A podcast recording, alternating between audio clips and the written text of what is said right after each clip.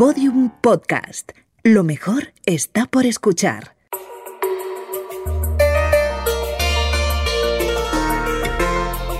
Encuádrate.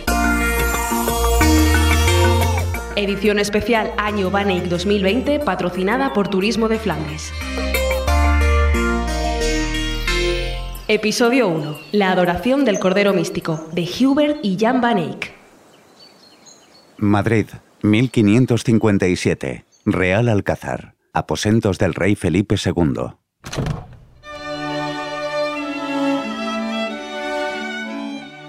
Eh, majestad, ¿mando llamar? Adelante. Es usted flamenco, ¿verdad? De Malinas, muy cerca de Bruselas, Majestad. Conozco el lugar. Hace diez años mi padre, el emperador, quiso que visitara Flandes y sobre todo su ciudad natal, Gante. Bellísima, sin duda. Sin embargo, todas sus maravillas no pueden compararse al tesoro que oculta su catedral. ¿Se está refiriendo Su Majestad al retablo del Cordero? Jamás he visto nada igual. Yo apenas tenía 21 años, pero al contemplarlo sentí la grandeza del Señor en todo su esplendor. Desde entonces he intentado comprarlo, sin éxito. Supongo que el obispo se habrá negado. Sí, y no deseo entrar en cuitas con él. Vista su determinación, he decidido disfrutar del retablo de otra manera. ¿Acaso quiere Su Majestad una copia? Exacto. Por eso le he hecho llamar. Usted, Michel Coxy, como pintor de la corte, viajará a Gante inmediatamente con el objeto de realizar una reproducción del retablo. Todos sus gastos serán pagados por la corona durante el tiempo que precise la empresa.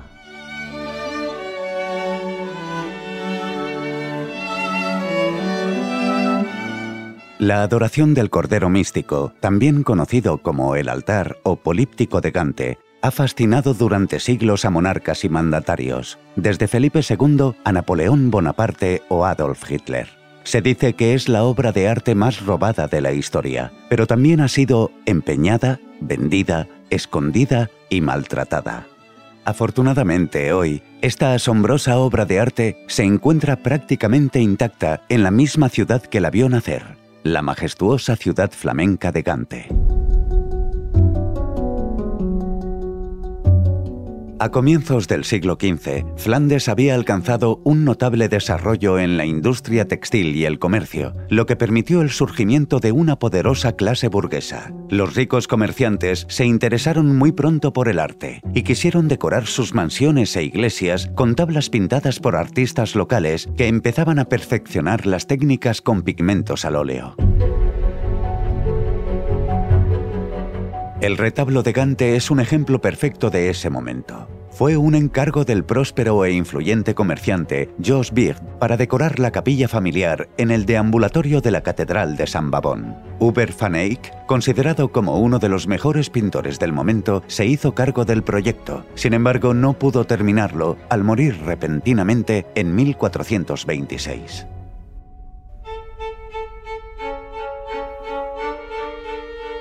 Jan, su hermano menor, era ya por entonces un pintor de enorme reputación. Él se encargó de continuar el retablo.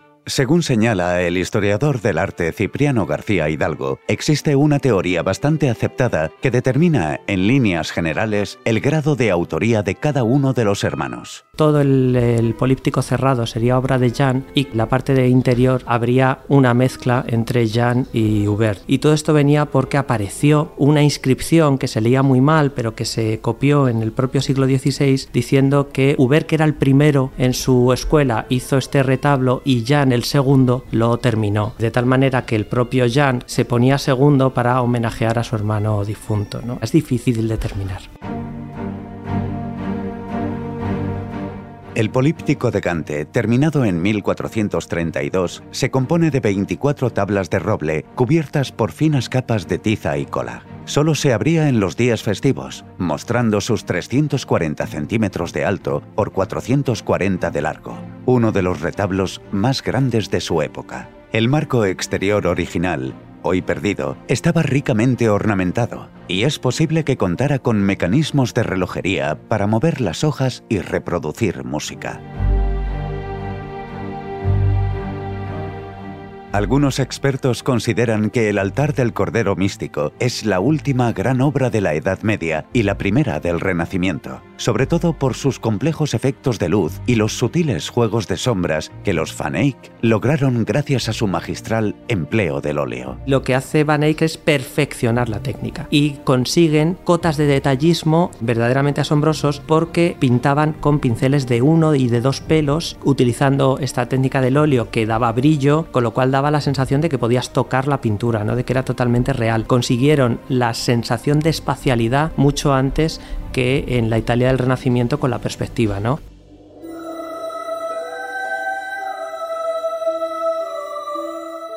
El retablo ofrece a los fieles una narración bíblica, la redención del hombre mediante el sacrificio de Jesucristo. Cuando lo vemos cerrado, podemos observar en la parte superior a las sibilas de Cumas y Eritrea, profetisas de la mitología griega que según se creía anunciaron la llegada de Jesús. También vemos a los profetas Zacarías y Miqueas, y bajo ellos al arcángel Gabriel y a la Virgen María en la típica escena de la Anunciación. Finalmente, en la parte inferior central se encuentran sendas esculturas de San Juan Bautista y San Juan Evangelista, flanqueados por el promotor de la obra, Jos Bicht y su mujer. Pero cuando el políptico descubre su esplendor, es cuando por fin se abre.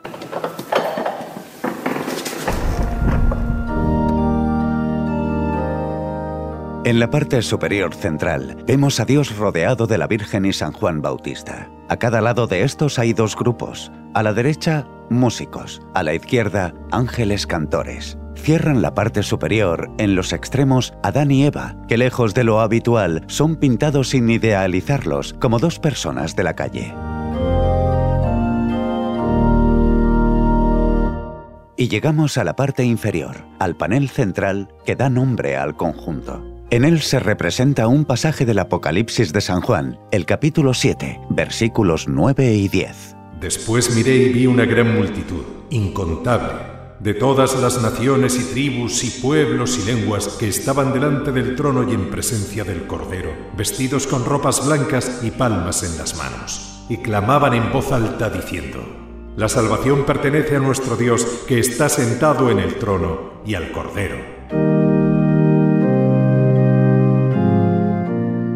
Lo que vemos es un altar en mitad de un verde prado, y sobre él un cordero de cuyo pecho mana un chorro de sangre que se recoge en un cáliz. Alrededor se sitúan 14 ángeles con distintos elementos de la pasión. Ante el altar está la fuente de la vida, y rodeando toda la escena, cuatro grupos. Uno compuesto por paganos y judíos, otro por apóstoles, papas y santos un tercero por mártires masculinos y el último por mártires femeninos. Sobre todos ellos, la paloma del Espíritu Santo ilumina la escena, mientras que el fondo representa el Jerusalén celestial con referencias a campanarios reales de la floreciente región de Flandes.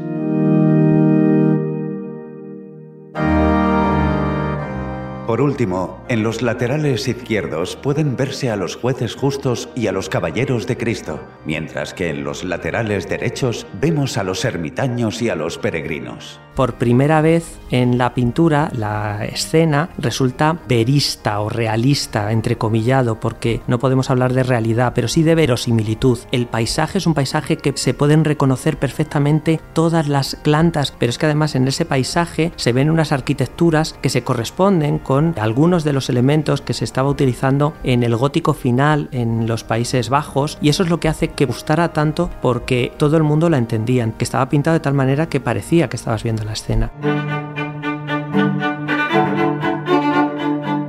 El Políptico de Gante ha sido probablemente la obra de arte más codiciada de la historia y una de las que ha sufrido mayores vicisitudes. Permaneció poco más de 100 años en el emplazamiento para el que fue pintado, la Catedral de la ciudad de Gante, uno de los centros políticos, económicos y artísticos más importantes de la Europa occidental. Sin embargo, en 1566 hubo que desmontarlo para esconderlo de las revueltas calvinistas iconoclastas.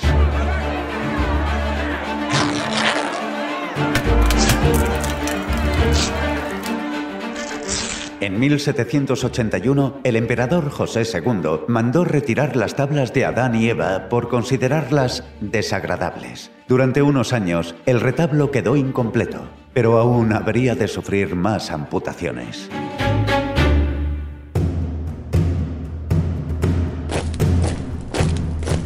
La fama del Cordero Místico había traspasado fronteras y llegado a oídos de un joven comandante del ejército francés, Napoleón Bonaparte. En 1794, tropas enviadas por él se hacen con las cuatro tablas centrales que se depositan en el Louvre.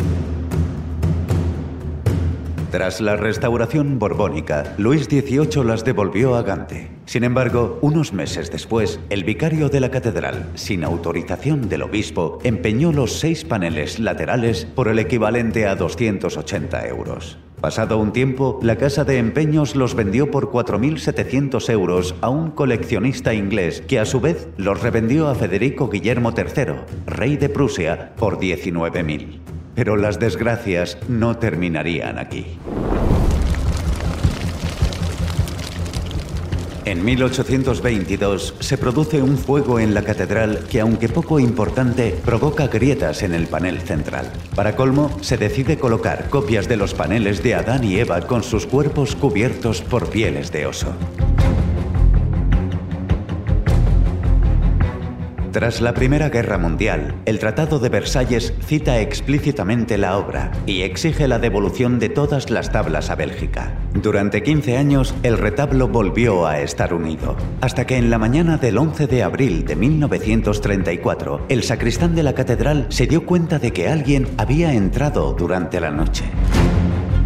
Monseñor, Monseñor, ¿Qué pasa? Monseñor, ¿A qué tantos gritos? el retablo, el retablo. Venga, venga conmigo. Tranquilízate. ¿Qué pasa con el retablo? Alguien, alguien ha entrado durante la noche. Lo han robado. Solo dos paneles, Monseñor. Dos paneles. Mírelo, mírelo usted mismo. Ese panel de abajo a la izquierda, el que tiene por un lado a San Juan Bautista y al otro... ¿A los jueces justos?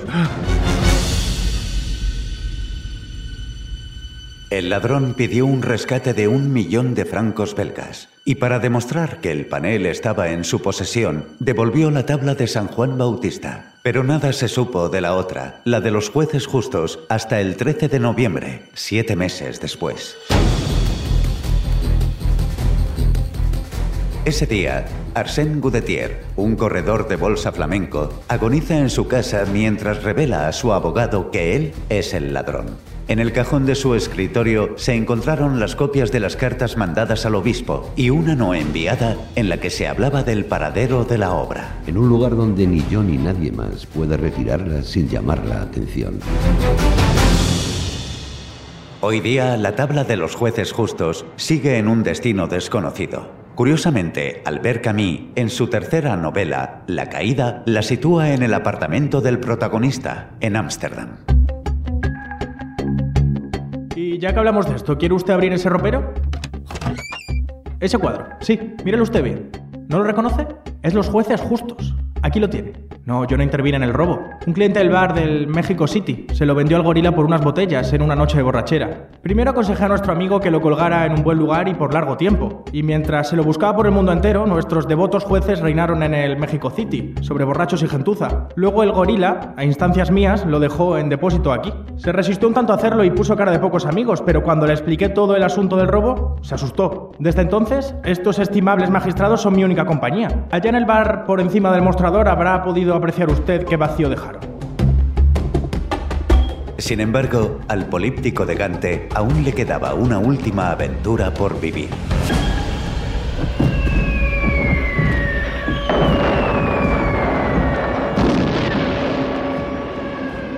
Estalla la Segunda Guerra Mundial. En 1940, en plena ocupación alemana de Bélgica y temiendo un expolio de los nazis, se envía el retablo al Vaticano. Por el camino, Italia entra en guerra y se decide a almacenarlo en un museo de la ciudad de Pau, en Francia, donde permanece unos meses a salvo. Solo unos meses.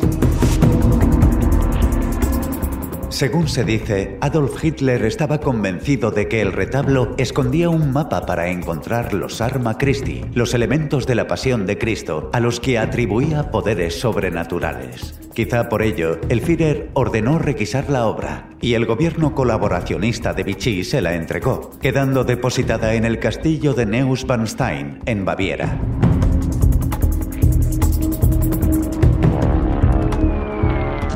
Estamos ahora en 1943. Los aliados bombardean Alemania. Para salvar las miles de obras expoliadas, entre las que se halla el Cordero Místico, estas se ocultan en las minas de sal de Altosí, en los Alpes austriacos. Solo había una condición. Si la ubicación era descubierta, las minas, con todas las obras en su interior, serían voladas con explosivos. Afortunadamente, la operación fue abortada gracias a varios agentes dobles austríacos y el retablo de Gante regresó a su ciudad al terminar la guerra.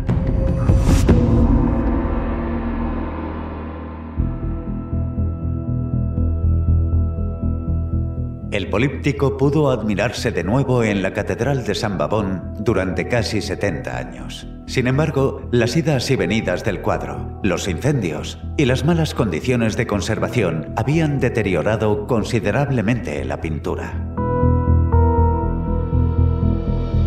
En 2012 comenzó una exhaustiva restauración que ha concluido hace apenas unos meses y que ha devuelto al conjunto los colores y detalles originales. Los expertos se encontraron varias sorpresas cuando comenzaron el trabajo. Para empezar, el 70% de la pintura se había oscurecido exageradamente debido a un repintado del siglo XVI del que no se tenía constancia. Cambió parte de la fisonomía y luego los incendios de la iglesia, la estancia en las minas de sal durante el 45, todo eso lo que creó son pequeños problemas de conservación y de oxidación de barnices y de colores y entonces se ha podido datar muy bien qué es parte era repinte, qué parte no, se ha podido sacar la pintura original. Por si fuera poco, ese y otros repintes practicados a lo largo de los años habían alterado partes importantes del retablo, como la cara del cordero, que ahora muestra su aspecto original radicalmente diferente al que mostraba hasta hace poco. Se han encontrado unos ojos que no son los ojos típicos de un cordero, sino que están como más humanizados, son más grandes, tienen una vista frontal, cuando los corderos tienen los ojos de forma más lateral, están pintados más intensamente y miran al espectador. Y creo que tiene mucho que ver con la idea de la humanización del Cordero. El Cordero es la representación simbólica de Cristo en el altar que va a ser sacrificado. Ponerle ojos humanizados al Cordero es recordar que no es cualquier Cordero, que es Cristo como Cordero del sacrificio. Gracias a los seis años de concienzudo trabajo. A razón de solo 4 centímetros cuadrados al día, el retablo ha recobrado toda su riqueza. En la actualidad, ocho de sus tablas se encuentran en la gran exposición sobre Jan van Eyck que ha organizado el Museo de Bellas Artes de Gante. Pero en octubre de 2020, todo el conjunto será trasladado a un nuevo emplazamiento dentro de la Catedral de San Babón, dotado de modernas tecnologías de realidad aumentada que convertirán la visita en una experiencia única. Casi 600 años después de su creación, tras guerras, incendios, agresiones, robos y mutilaciones, el Cordero Místico y las otras 23 tablas del Políptico se mostrarán orgullosas en el corazón de Gante, una de las grandes capitales del arte flamenco de donde nunca debieron salir.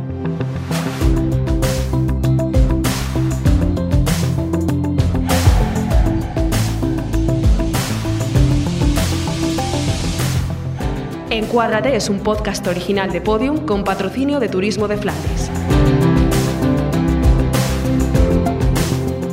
Guión y realización Alfonso Latorre. Locución Juan Mejías. Producción Inés Vila.